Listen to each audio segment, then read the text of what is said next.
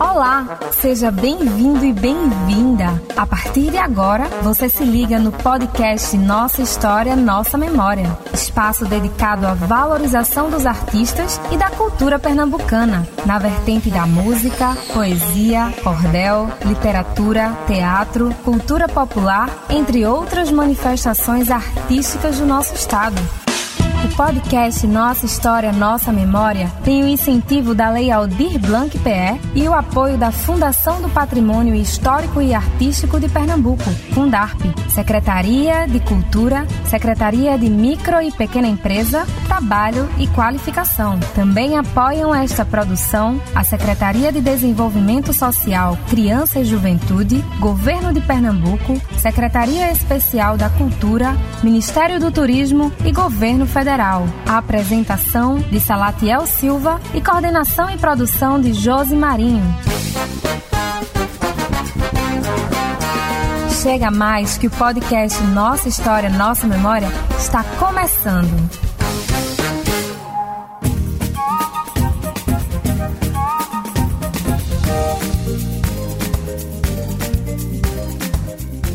Fala pessoal, eu sou Salatiel Silva, jornalista e produtor cultural.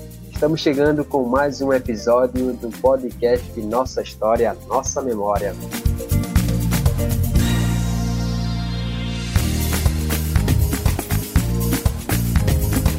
Para você que está chegando aqui pela primeira vez, seja bem-vindo. O podcast Nossa História, Nossa Memória também está nas redes sociais, no Instagram Facebook.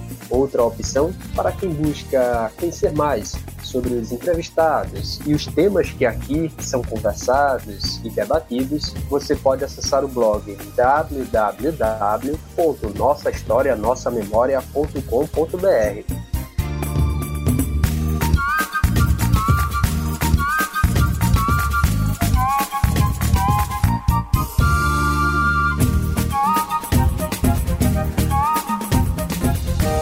Mas vamos seguindo, porque o episódio de hoje é sobre cinema e não podemos nos atrasar para começar essa sessão.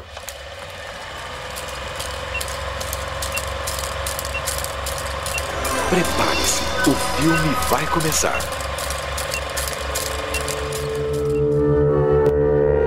A conversa de hoje é sobre Cineclube, um trabalho cultural voltado ao audiovisual e à sétima arte, o cinema um trabalho muito presente lá na cidade de São Vicente Ferrer. Você sabia que lá foi uma das primeiras cidades pernambucanas em que o cinema deixou de ser mudo e passou a ser falado? Essa história e outros trabalhos sobre as atividades de cineclube que reúnem públicos, artistas em torno de toda essa história, você vai ficar sabendo a partir de agora.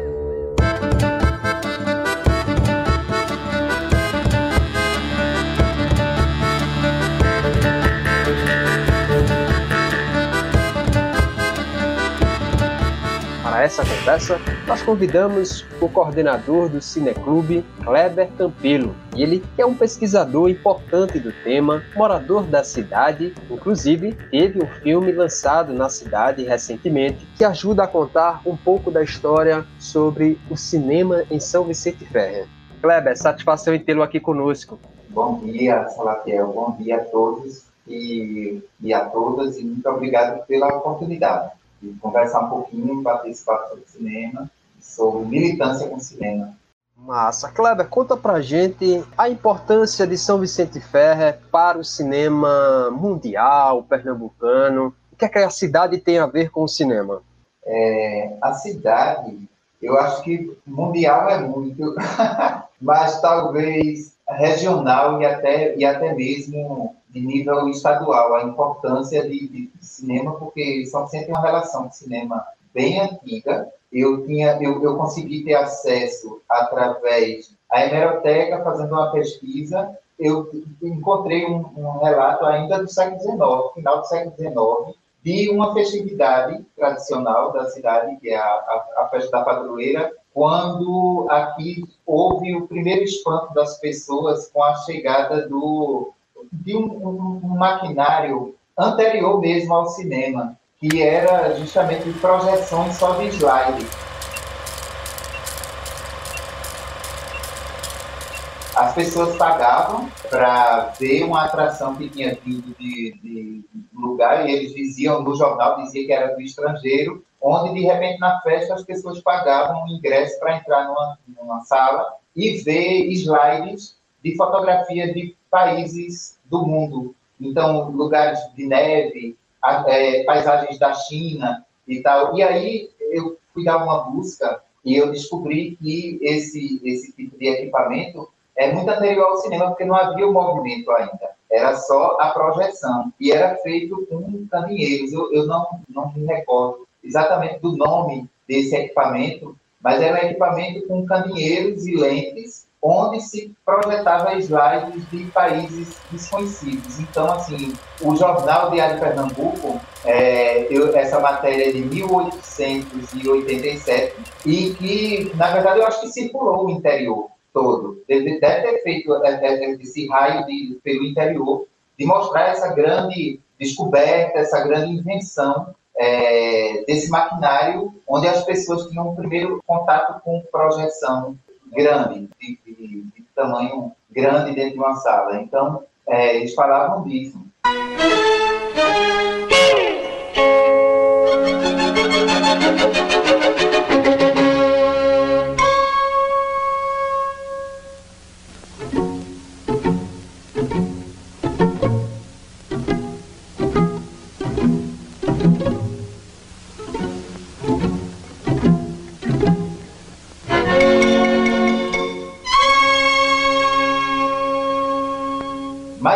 Cidade vai criar um, um, vínculo muito mais estreito com o cinema é, no começo do século XX. Né? São Vicente foi uma das cidades que teve as, uma das primeiras salas de cinema do interior, que era o Cine São Vicente. Né? Em, em 26, a cidade recebeu a primeira, o primeiro projeto de iluminação pública iluminação elétrica, né? De luz, a luz elétrica ela começa a chegar aqui na década de 10, mais ou menos na primeira década do século passado, e aí recebeu também essa iluminação moderna e tal por conta do café. São Vicente é, era um produtor de cana-de-açúcar, muitos engenhos e tal, como a região toda, mas teve um destaque com o café, por conta do, do, do clima, tinha muita mata, o café daqui se dava embaixo das matas, o café precisa de sombra. Então, o Instituto Brasileiro do Café foi que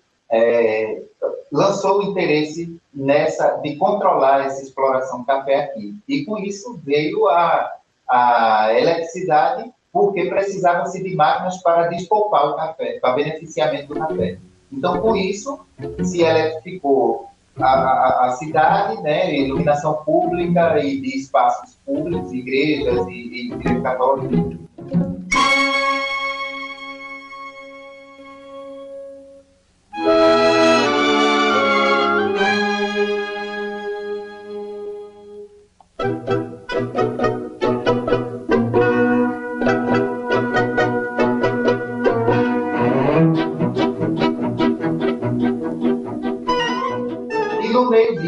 igreja católica. produtor de café chamado João Araújo. E João Araújo era um dos homens mais ricos da, da região e muito ligado às modernidades. Então, ele foi quem inaugurou o cinema, né, que se chamava Cine Teatro São Vicente, teatro com TH até. Né? Cine Teatro São Vicente era um espaço onde havia palco para apresentações teatrais e musicais e cinema mudo, inaugurado em 26.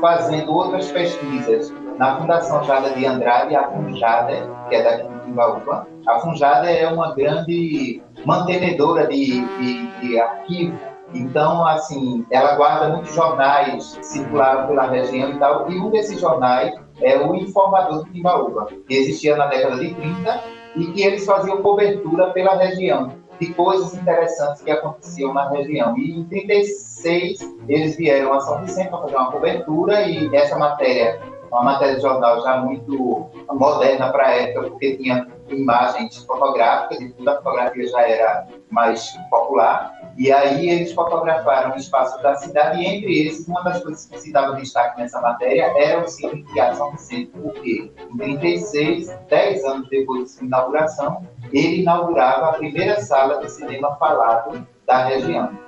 A, a tecnologia do cinema falado, porque o, o, cinema da década de 20 aqui era mudo ainda, era o que a gente chama de comumente cinema mudo.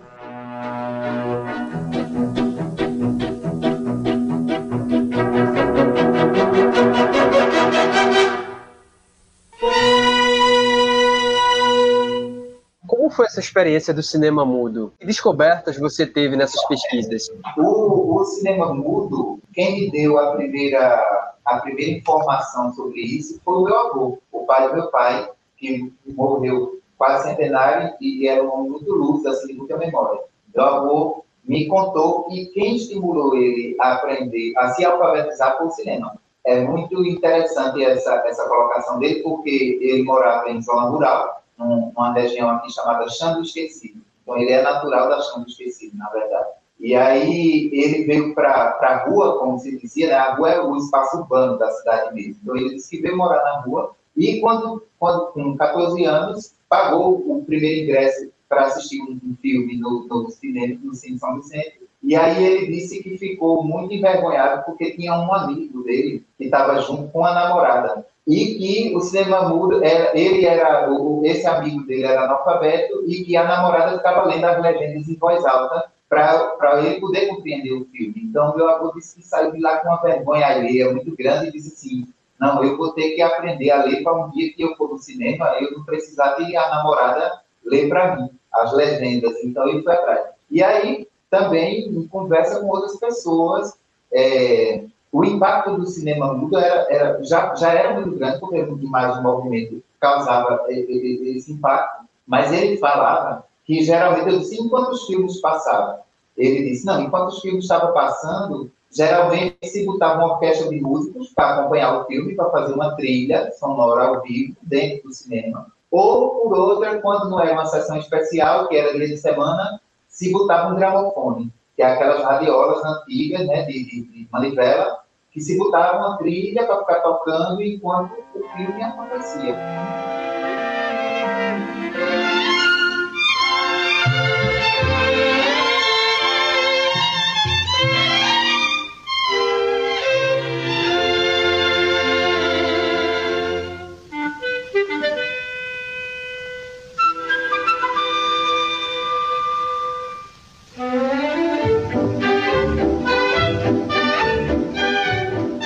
Ainda sobre essa curiosidade do cinema, você consegue trazer para gente que filmes eram mostrados? Eram produções nacionais, internacionais? Dias de exibições? Tinham os ingressos? Quais eram os valores que se tinham? Nesse jornal Informador de Timbaúba, tem uma parte de propaganda. E aí eles faziam propaganda de mercearias e de lojas de tecidos e tal, que tinha na época, né? Uma dessas propagandas, um desses cartazes, se anuncia filmes na quarta-feira na, na quinta, no sábado e no domingo.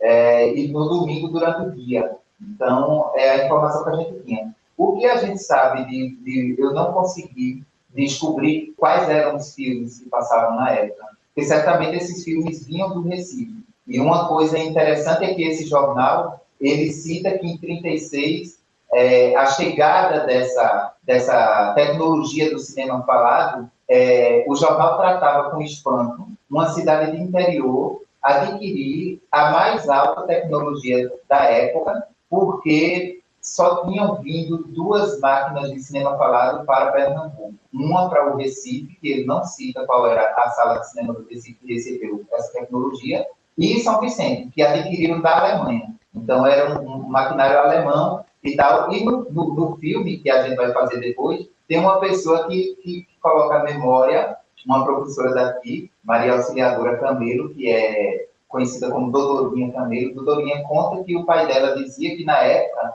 ele era jovem, 36, e ele disse que todo mundo assim foi para o cinema naquele dia, lotou vários dias para ouvir, para ver se era verdade essa história dele, dessa máquina que falava. E aí, é, ela diz que as cidades vizinhas aqui, o bairrismo dizia não, contratar uma pessoa para falar atrás dela. Então, assim, tem, tem, é, esse, esse ponto da entrevista entra na, no, no doc que a gente fez em 2017. É, então, houve um, um, impacto grande. Agora, os filmes que se passavam na década de 60, 70, a gente conseguiu descobrir quais eram os, os estilos de filme.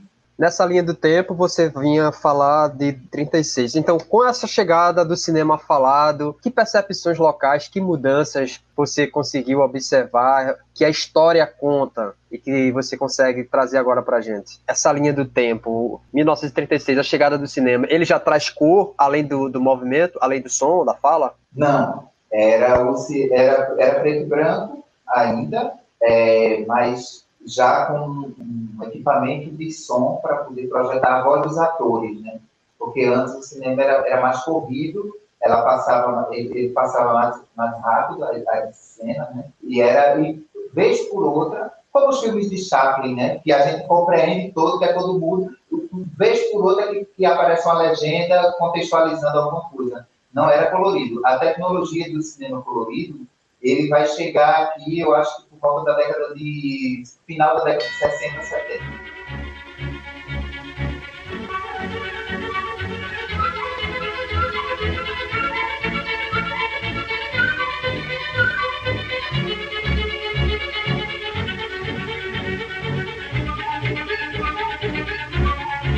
A gente está falando muito do cenário de projeção, de tecnologia, mas onde é que está instalado? Ainda funciona esse cinema? Como é que foi a projeção desse local? Né? Porque é uma mistura de cinema e teatro. Ele está localizado na rua, na, em frente à Praça João Pessoa, ou seja, em pleno centro histórico da cidade mesmo, o lugar onde, onde tem muito casario conservado ainda quase que de frente à subida da Igreja Matriz, que fica numa, numa ladeira, numa, num povo, que antigamente era o pátio da feira também. Era o lugar onde tudo acontecia, era esse, esse espaço da Praça João Pessoa, atual Praça João Pessoa. Ele funcionou lá, mas na década de 60, houve, ele passou pela mão de vários donos ao longo do tempo. Mas nos anos 60 ele foi vendido a um senhor chamado Antônio Neves Travassos, o Antônio Neves deu uma modernizada dentro do espaço. E aí, embora que ele conservasse a fachada. Na década de 70,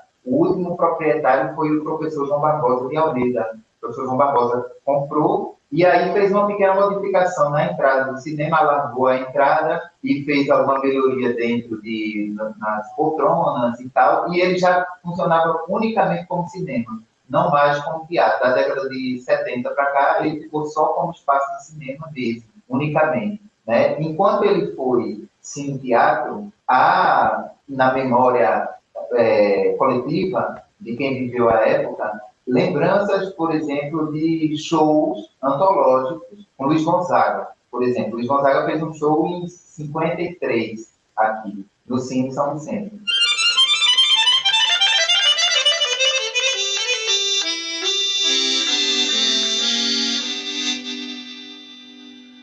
Luiz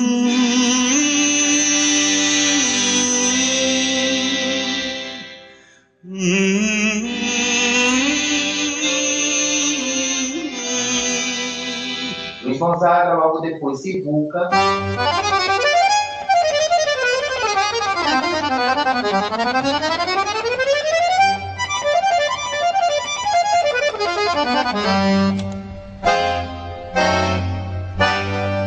Porque eu acho que esse pessoal fazia um circuito né, de shows e aí chegaram até aqui. Luiz Gonzaga chega aqui por conta de sua amizade pessoal com Moura Cavalcante, que foi interventor do Estado durante o período da ditadura e era daqui, né?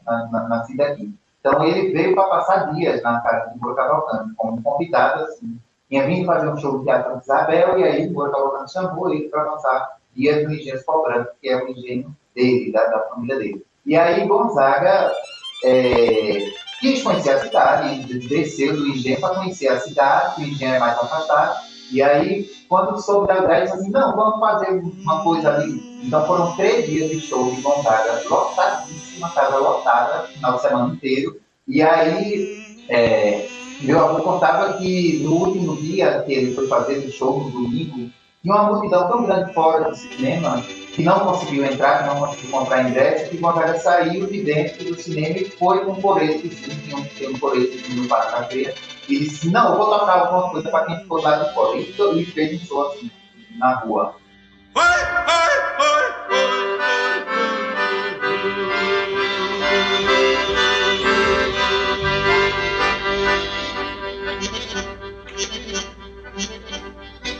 E sem falar que a gente vai descobrindo coisas, né? Por exemplo, Marinês, que é cantora, é daqui, né? Natural daqui.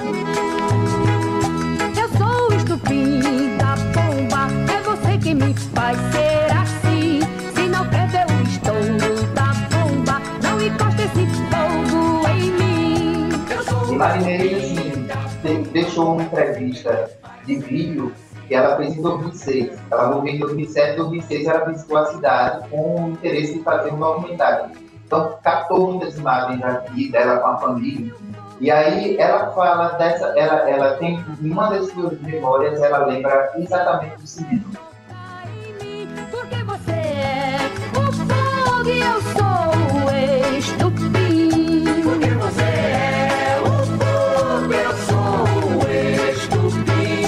Essa parte que eu quero saber, essa memória social. Qual é a capacidade desse cinema? Você falou do show aí, desse grande espetáculo de Luiz Gonzaga à época. E eu tô curioso para saber como é que era essa capacidade desse cinema. No, no doc que a gente fez em filme, a gente conseguiu uma entrevista longa com Petrônio Campos. Petrônio Campos era projetista, era ele que manipulava a, a, a máquina de projeção dos anos 70, 70 e 80, porque esse cinema vai funcionar até 83. Então, Petrônio conta para a gente, porque tinha uma vivência muito íntima com, com o espaço do cinema, e ele conta que é, ele cabia 500 pessoas. E, e, esse jornal de 36, ele, ele tem capacidade para, num dos cartazes tem lá, capacidade para 500 pessoas. E aí, esse, esse espaço, ele foi fechado em 83, enquanto cinema. Depois ele foi vendido para se transformar num bar. Né? Ele, foi, ele foi vendido, não, ele foi alugado. O professor João Barbosa manteve ele até 83. Em 83 ele foi, ele foi alugado, foi modificado sua área interna toda dentro. Então foi retirado poltronas, retirado tudo.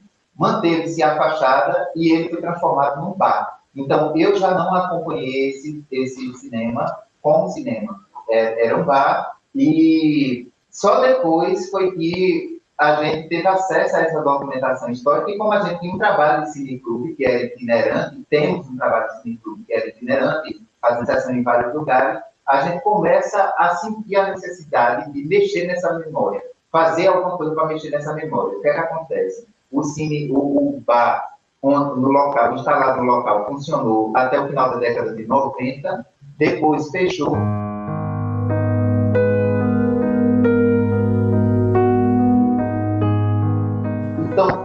Espaço ruiu, o telhado ruiu, a, a porta ruiu, tudo ficou a fachada e o espaço interno. Virou um espaço de lixão, era um lugar de lixão, um lugar de é, perigo, assim, porque a comunidade tinha medo de passar por ali, em pleno centro, aquele lugar aberto, sem telhado, sem nada, então era um lugar bem abandonado e bem, bem desprezado mesmo, embora seja de propriedade privada.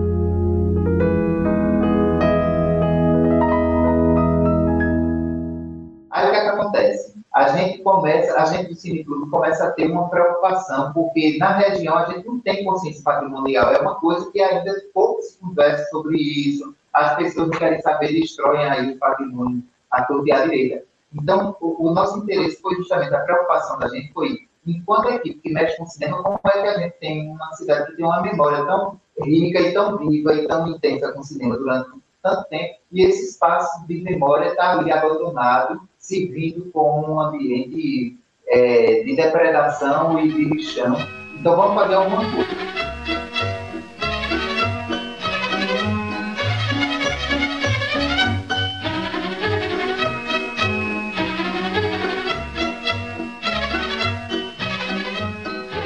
Aí foi quando, em 2018, eu propus um, um projeto no Edital Cultura de ocupação cultural do espaço a gente pediu a carta de liberação da, da proprietária, ela liberou, e aí, com, com o financiamento, com o patrocínio da Secretaria de Cultura do Estado, com a gente conseguiu realizar em 2019 12 sessões. Aliás, 10 sessões mensais. Todo mês a gente fazia uma, uma exibição dentro do espaço. Aí você me pergunta, como o espaço estava acabado?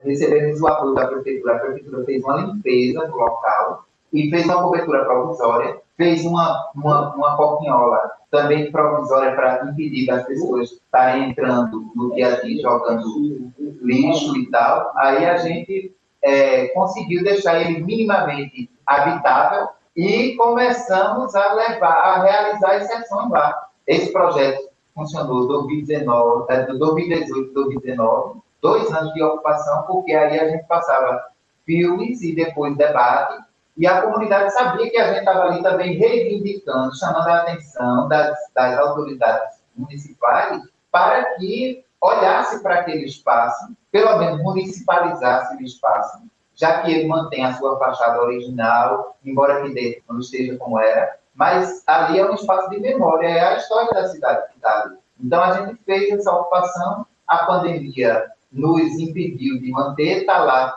também, a, novamente, entrou em estado de abandono total, porque houve também uma mudança de gestão e até então a Secretaria de Cultura ainda não ninguém assumiu. Então, a gente do Cineclube não está conseguindo ter nenhum diálogo com a Secretaria Municipal de Cultura, né? E eu acredito que também, se eles pegam esse projeto sem a participação da gente, é ilegítimo, porque quem começou a levantar essa bola fomos nós. E o filme que a gente fez foi um filme sobre ele. Então, a gente lançou o, o momento de ocupação que a gente fez em 2018. A primeira exibição já foi com o Dog, que, que eu dirigi, que é o Cine São Vicente, que conta a história dele. Então, a gente, nessa primeira sessão, por exemplo, em 2018, era tanta gente que não coube dentro do, do espaço, a gente fez na frente. O que levou à descontinuidade do cinema, essa coisa tão importante e cultural?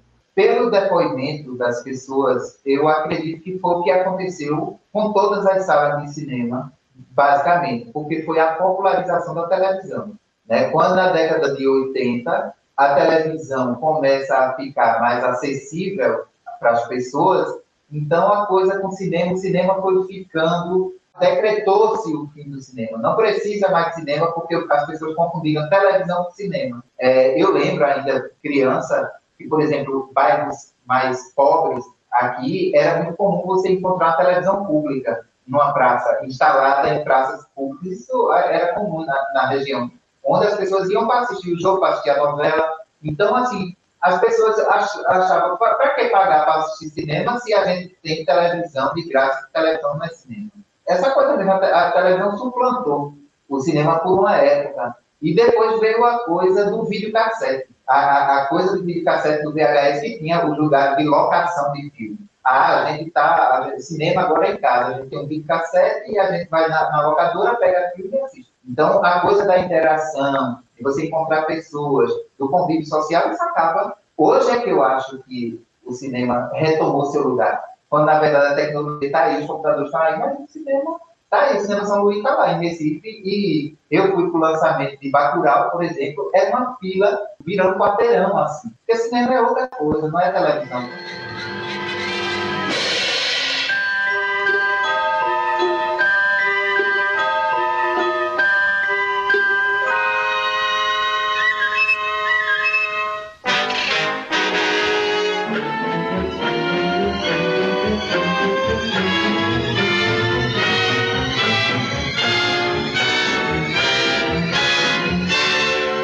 Fala pra gente como é a experiência do cinema para quem nunca teve. A gente sabe que, por mais que a gente tenha acesso à televisão, mas tem pessoas, por exemplo, que. Tem gente que ainda não conheceu o mar, né? Mas como é a experiência de um cinema no interior, desse ambiente que você nos descreve? O, o trabalho de cineclube, ele tem uma coisa muito mais profunda ainda. Por quê? Porque é uma sessão de cineclube. Uma sessão de cineclube, você faz a, a curadoria, escolhe os filmes que você vai passar naquela sessão e exibe, e depois da exibição se levanta um debate, que isso é que é o mais importante, isso é que é mais politizador, isso é o que desenvolve muito mais a leitura da, da obra cinematográfica, né? A, a, a discussão da, ali, a percepção, cada um percebe uma coisa, cada um traz uma contribuição diferente de olhar para aquele, aquela obra. Então, a diferença maior que eu acho que existe de televisão para cinema é que, primeiro, o cinema ele é mais crítico.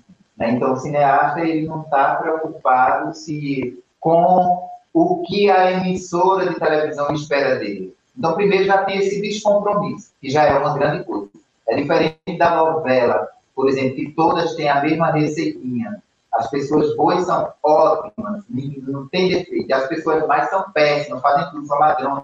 Ou seja, as personagens não têm complexidade, né? não tem complexidade nenhuma. É, é, é, o bom ou o ruim, é Deus ou o diabo. Assim. O cinema é uma, é uma cápsula onde você entra dentro de uma sala escura e, e, tudo se apaga, ou seja, a realidade ali ao seu redor se apaga para inserir dentro de uma caixa, dentro de um lugar, ou seja, você vai estar dentro daquele, daquela trama.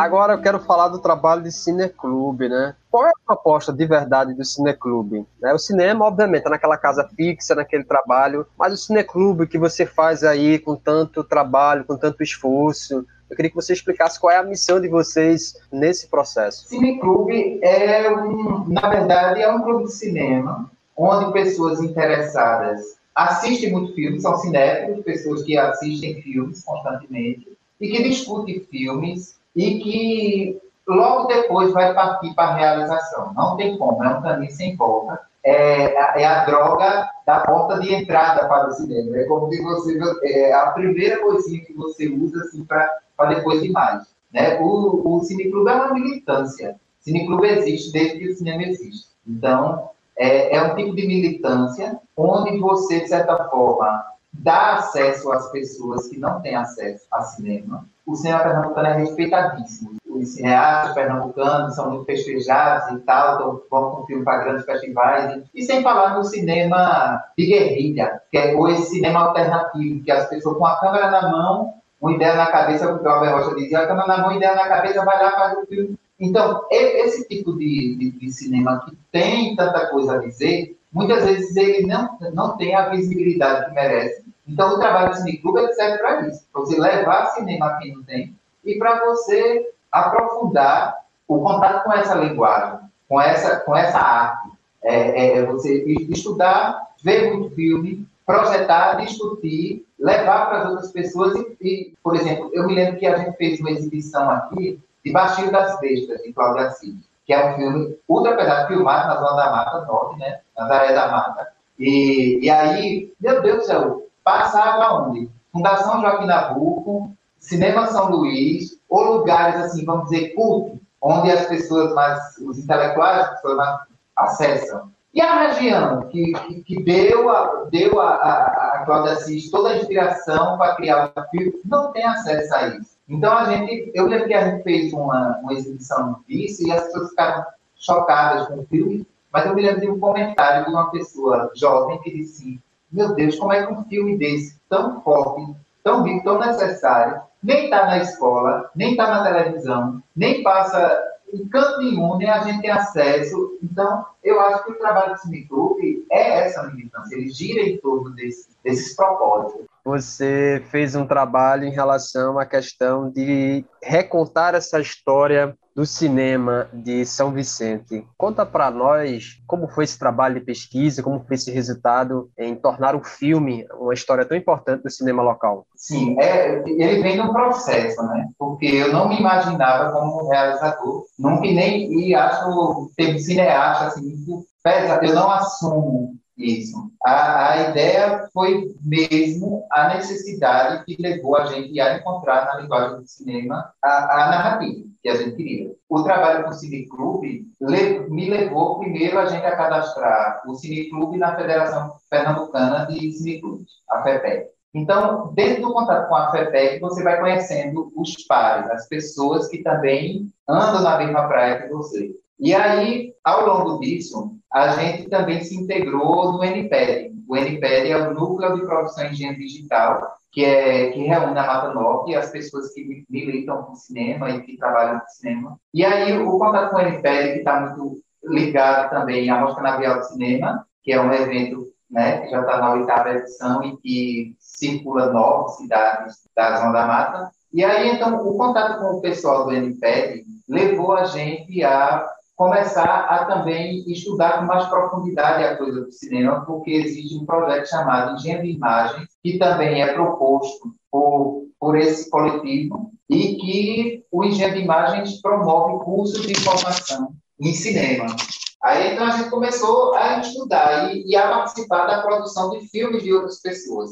Então, eu comecei muito a, a, a, participar de séries, em outros trabalhos. Trabalhei no, no, no Cambinda, que é o, o documentário de Eno. Trabalhei no Geisiel com que é o, o, filme de Mary Lemos. No Avesso Reverso, que é o filme de Daiane. Quando chegou 2017, a, a Gerência Regional de Educação, a GREV, Mata Norte, ou a Secretaria de Educação como um todo, tem uma coisa que se chama TCF, que é o trabalho de conclusão do fundamental. Alunos do fundamental estão terminando o nono ano, geralmente eles fazem um projeto de pesquisa e esse trabalho de pesquisa tem que resultar num produto. Então, eu sou professor de História.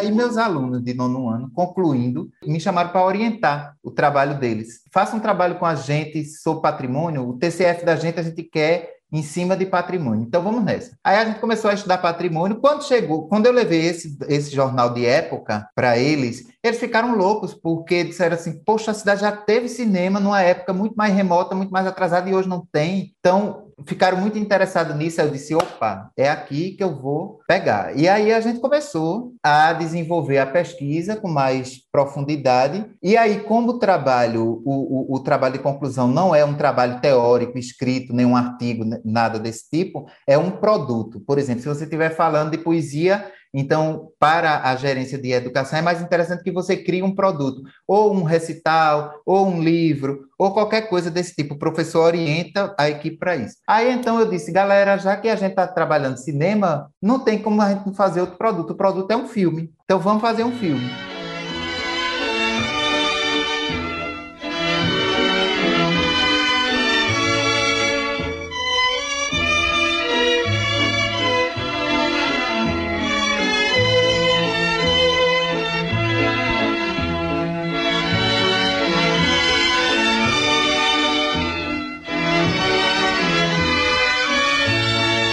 Aí, mais uma vez, em contato com a Secretaria de Cultura, que eu, eu trabalhava diretamente, eu levei o projeto e a gente recebeu um apoio através da Secretaria Municipal de Cultura, e aí a gente chamou a Moenda Filmes, que é uma equipe de realizador da, da, também de Carpina. E aí, junto, vamos fazer o filme.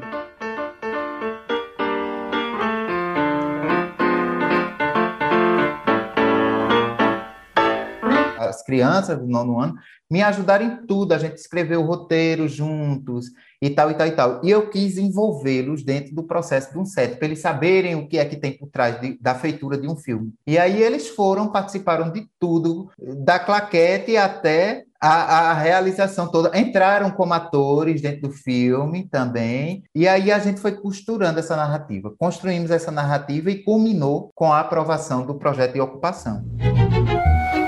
A nossa pesquisa nos levou a encontrar muitas histórias sobre um lugar da cidade, o Cine São Vicente.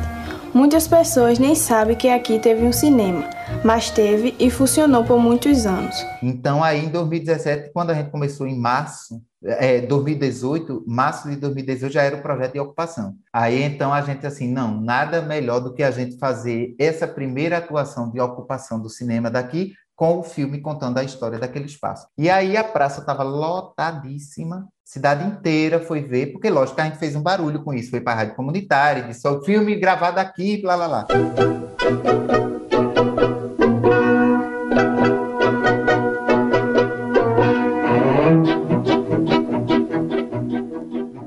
Pessoas foram todas. E foi incrível, assim, porque veio gente da Mata Norte também para participar do debate, foi um negócio bem lindo. E aí a gente começou. Depois as outras sessões foi com filmes que tocavam na questão do patrimônio. Aí passamos um ano através do cinema discutindo esses temas que eram inéditos no debate público. Dá um spoiler para gente, se puder, de como é esse filme, para quem quer ouvir, o que é que você aborda é, e como essas crianças é, construíram cada passo do roteiro. O filme é um filme de 20 minutos, é o que entra na categoria de doc, né? É um documentário, porque a gente começa com os, é como se os alunos fossem à biblioteca municipal pesquisar o cinema e aí começam a se deparar com a documentação, com os jornais de época e aí é que entra as fotos do cara que inaugurou o cinema, e por aí vai contando toda a história e pontua. O filme é todo pontuado com entrevistas de pessoas que vivenciaram o cinema enquanto espectadores, mas também de pessoas que trabalhavam dentro do cinema. Bilheteiristas, pessoas que ficavam na bilheteria, pessoas que trabalhavam na sala de projeção, que aí vão falar da parte técnica, aí vão falar como eram os problemas de, por exemplo, o filme se partir no meio da sessão. Aí, aí começam a contar essa, essa memória toda e a gente vai costurando até o final. O final é, é os alunos saindo da, da biblioteca municipal e indo para frente do cinema como se estivesse montando um telão e diz assim que não seja o fim.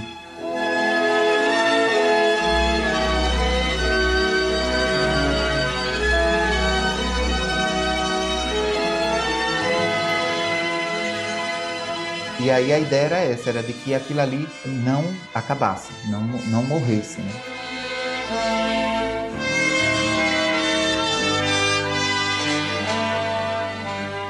E, e como é que para você, enquanto historiador, pesquisador do tema, ter esse trabalho como um produto aí, fruto do seu esforço e da coletividade? Para mim, eu fico muito orgulhoso assim e surpreso porque o meu interesse era resolver o problema dos meninos fazerem seu trabalho de conclusão de curso. É louco a gente fazer um trabalho de cineclube itinerante pelos bairros, que é legal, que é ótimo, mas tem um espaço, a cidade não tem um auditório, a cidade não tem um, um anfiteatro, tem nada, assim, de espaço. Por exemplo, se quiser uma pessoa para fazer, para dar uma palestra aqui, vai ser aonde? No ginásio municipal, que a acústica é péssima, que, enfim, a gente queria levantar essa discussão, mas o meu interesse, o meu objetivo primeiro era uma, uma discussão local. Isso foi extrapolando, isso me espantou, porque quando chegou 2000, 2018 começamos a ocupação e aí eu fui convidado, o, o movimento Cine Rua PE, que é um movimento que está basicamente é, atua mais em Recife, é um coletivo também, onde eles têm essa coisa de, de, trabalhar os cinemas de rua. E aí eles ocupam concessões e estavam, na época, militando na frente do Teatro do Parque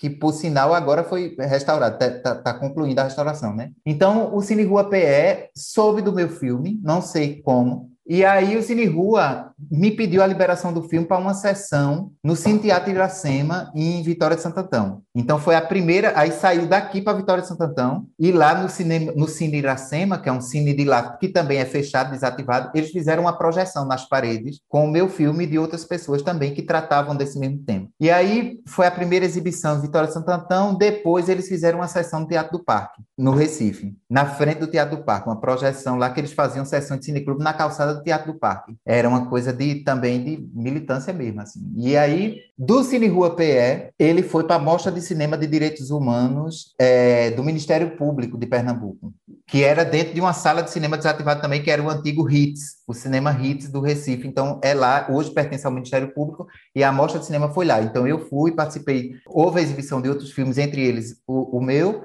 e aí eu participei do debate. Saiu disso, 2019 ele entra para a mostra Cinemas do Brasil. É uma mostra feita por Eudaldo Monção. Eudaldo Monção é da Bahia, é um cineasta também. E Eudaldo criou uma, uma mostra de cinema que se chama Mostra Cinemas do Brasil, onde ele trabalhou filmes que ele fez um filme em Nazaré das Farinhas, que é uma a cidade dele em, em, na Bahia, e que o Cine Teatro de lá foi restaurado, porque Vampeta, jogador, é de lá. E, e Vampeta bancou a restauração do, do Cine Rio Branco. Que é de lá de Nazaré. E aí o cinema foi restaurado. Mas antes disso, Eudaldo tinha feito um filme, porque ele estava na mesma situação do nosso, em abandono total. Eudaldo fez um filme e aí juntou filmes de, de pessoas do Brasil inteiro que tratavam desse tema, salas de cinema desativado. E aí essas, essas mostras cinemas do Brasil, ela foi bem importante, porque foi onde o filme rodou muito, porque ele rodou em 30 cidades do Brasil e em Tel Aviv. Então ele foi para Israel também, teve uma a, a mostra foi até Israel e aí o Cine São Vicente estava dentro desse circuito.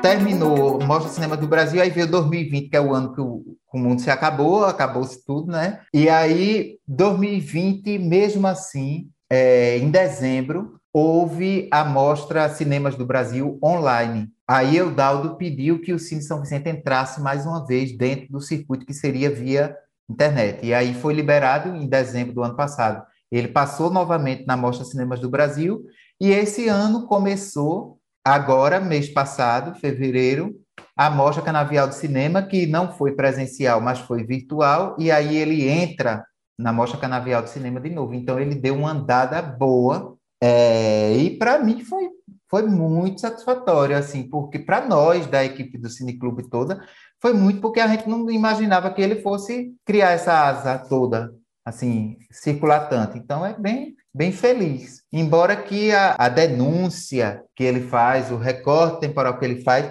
nos entristece quando a gente passa todo dia na frente do espaço e ele voltou ao abandono que ele estava. Talvez, se ele um dia vinha a cair, tomara que eu esteja com a câmera perto, porque pelo menos eu. É tristeza, né? Ô, Kleber, e conta para mim, como é que você avalia esse cenário dos cinemas aí, assim, houve uma década, uma época que cinema borbulhava, vamos dizer assim, em cidades como Nazaré da Mata, São Vicente e tantas outras, Goiânia, com Cine Politeama. O que é que você percebe, olhando num contexto mais regional? Eu sou bem realista, sim, mas também tenho um otimismo porque quando eu observo as facilidades que a internet nos deu, até mesmo de filmar, porque quando a coisa do digital chegou na mão de todo mundo, tudo ficou mais acessível. Você faz um filme até com celular. Então, eu acho que o acesso à tecnologia facilitou demais a coisa da gente poder utilizar essa linguagem com mais força, levou também a gente a poder se agregar com mais força, porque antes eu não conhecia movimento de cinema na Mata Norte. O que eu sabia era que na, a Mata Norte era muito usada, explorada por cineastas que vinham, faziam filmagens do Maracatu, disso, daquilo, ganhava seus prêmios e muitas vezes nem aparecia mais na cidade. São Vicente, por exemplo, quando eu penso que São Vicente apareceu num filme pela primeira vez por causa da gente, não foi teve um cineasta é, de Recife que tinha vindo e, e, fez um filme no Engenho Pó Branco em 2011, filmou, usou pessoas da própria comunidade como atores e aí, Cláudio Fernandes, o nome do diretor. E aí ele veio, fez a filmagem. O, o filme era baseado num conto de Franz Kafka, que é o médico rural. E, então foi todo filmado aqui. E uma vez num bar, bebendo no, no, mercado público aqui, aí o cara do mercado pegou e fez assim: vocês são negócio de cinema aqui, esse trabalho de vocês é massa. E eu, uma vez, eu aluguei minha carroça e fui ator num filme que foi rodado aqui. Eu disse, como assim? Ele disse, 2011, foi filmado no Pó Branco e eles, era um filme de época e eles alugaram minha carroça de cavalo, uma carruagenzinha que ele tem. Aí ele disse, só que eu nunca vi esse filme. Aí me deu mais uma, um espanto, que eu digo, poxa, a região serve de cenário e nunca o filme foi. Eu fui atrás do diretor. Eu e a equipe do Cineclube fomos atrás do diretor, conseguimos o contato com ele, ele foi super solícito, ele disse, Kleber, que ótimo que o Cineclube está aí, eu vou mandar o filme, é, porque a gente depois quis exibir aí, mas foi impossível, lá, lá, lá, mas já que vocês vão exibir, massa. Aí, dentro da ocupação, a gente exibiu, foi a, a, última sessão de dezembro de 2018, foi com o Médico Rural, que também lotou. A gente fez duas sessões, porque o pessoal estava curioso para ver esse filme que foi rodado aqui. E que passou na Alemanha, não sei aonde, em vários em outros lugares.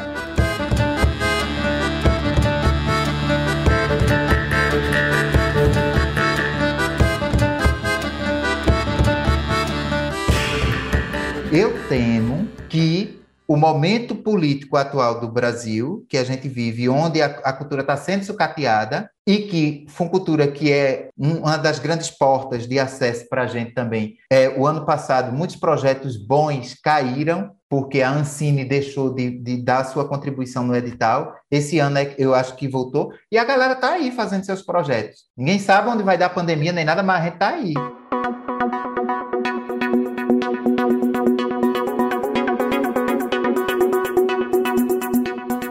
As pessoas hoje estão enxergando que a tecnologia que a gente há, um tempo atrás a gente se iludiu com a tecnologia do videocassete, como eu disse, que também achava que era levar cinema para casa. Eu acho que hoje em dia que a tecnologia está muito mais avançada, está exatamente mostrando sutilmente às pessoas que cinema não é isso. Cinema não é uma coisa feita sozinha, que você vê sozinho e que você nem faz sozinho, porque ninguém faz um filme sozinho. Não existe equipe de um só.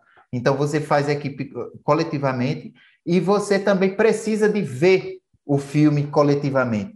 Você precisa de, de trabalhar é, é, coletivamente e assistir coletivamente, discutir. E o bacana de filme é que em qualquer tempo que se veja, se assista em lugares diferentes ou em públicos diferentes, a emoção ela sempre vai ser é, diferente, né? Ela sempre vai estar ali provocando. Kleber, satisfação em conversar contigo, mas antes Querido. da gente encerrar a nossa conversa, conta como é que está o trabalho do Cineclube agora na pandemia, é, como é que vocês uhum. estão se mobilizando, estão articulando as ideias e os trabalhos. Nós estamos encontrando caminhos de como o que fazer, o, o que fazer e a equipe no momento está se reunindo para fazer projeto para concorrer no edital Cultura e o roteiro de um doc que a gente quer fazer sobre Marinês, porque a gente quer terminar o documentário que ela começou a fazer em 2006 e morreu em 2007, não terminou. Então entramos em contato com o filho, o filho liberou as imagens que foram coletadas brutas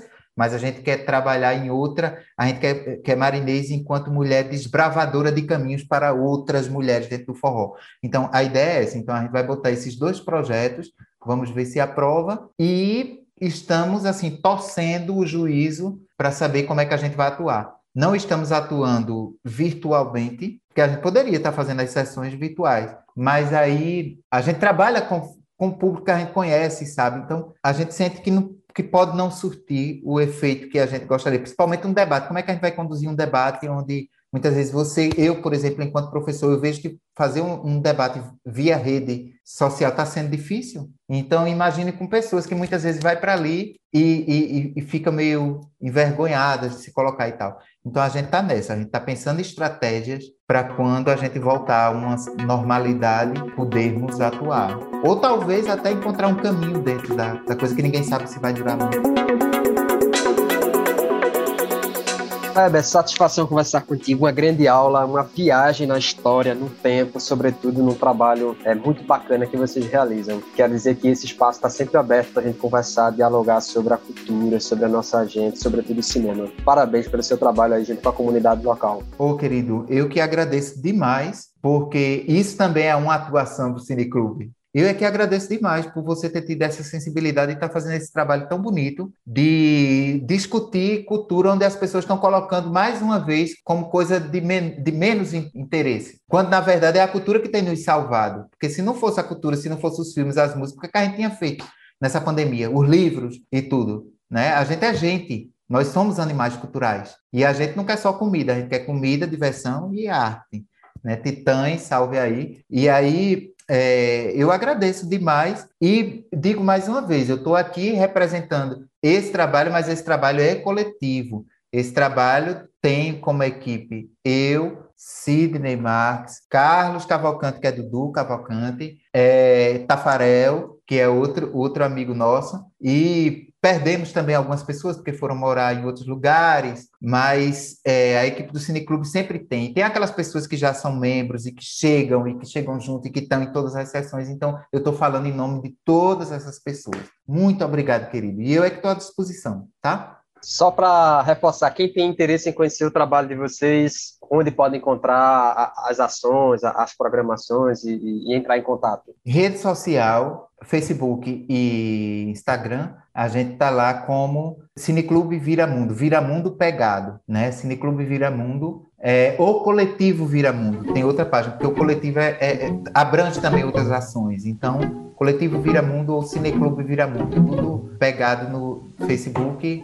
Instagram. Valeu, Kleber. Até a próxima. Valeu, querido. Um, um abraço. Para você também. Tchauzinho. Tchau.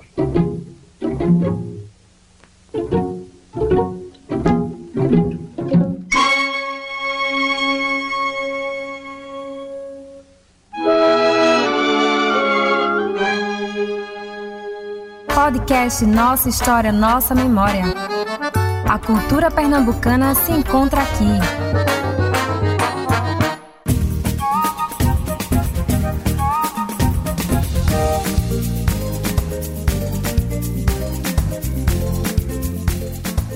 O episódio do podcast Nossa História, Nossa Memória de hoje vai ficando por aqui e até o próximo encontro.